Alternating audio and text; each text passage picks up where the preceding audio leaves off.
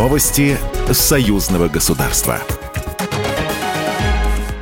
Здравствуйте, в студии Екатерина Шевцова. Участие Абхазии в союзном государстве России и Беларуси возможно, но нужно идти по пути установления отношений с Минском, сказал РИА Новости секретарь Совбеза Республики Сергей Шамба. Для того, чтобы между государствами были политические взаимоотношения, нужен интерес с обеих сторон. Поэтому мы хотим начать с экономического сотрудничества. В Беларуси к Абхазии есть интерес в Абхазии, обсуждаются некоторые белорусские проекты, а наши в Беларуси, сказал Шамба. В 2022 году президент Беларуси Александр Лукашенко впервые посетил Абхазию с официальным визитом и обсудил с президентом республики Асланом Бжани вопросы укрепления отношений двух стран.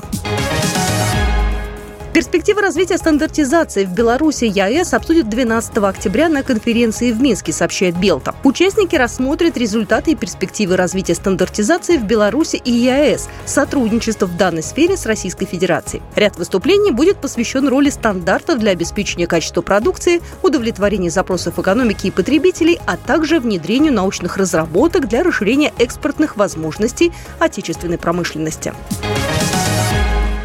В Минске назвали победителей конкурса научно-технического творчества учащихся «Таланты 21 века». Торжественная церемония награждения победителей прошла в Национальном детском технопарке, передает Белта. По каждой из семи секций конкурса были определены победители, получившие дипломы первой, второй и третьей степени. Также были названы имена двух абсолютных победителей, обладателей гран-при конкурса. Ими стали воспитанник Малой Академии наук Севастополя, учащийся лицея предуниверсария Севгу Алексей Адонин, Россия, и учащийся учащийся 11 класса гимназии номер 2 Витебска Максим Бабицкий. Молодые люди получили дипломы, медали и памятные подарки. В течение недели в конкурсе состязались около 300 участников из 16 регионов России и 7 регионов Беларуси. Юные изобретатели в возрасте от 14 до 18 лет боролись за звание лучших в семи секциях.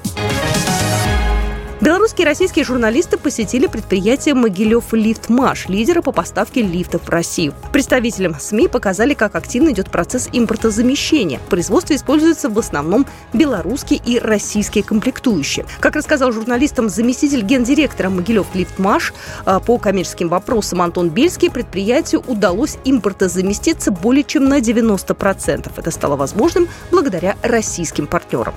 В год мы э, изготавливаем 13 тысяч лифтов. Основной рынок сбыта – это, конечно, Российская Федерация, наши партнеры. Уже больше 80% экспорта идет в Российскую Федерацию. На предприятии на сегодняшний день изготовлено свыше 400 тысяч лифтов. Программа произведена по заказу телерадиовещательной организации Союзного государства. Новости Союзного государства.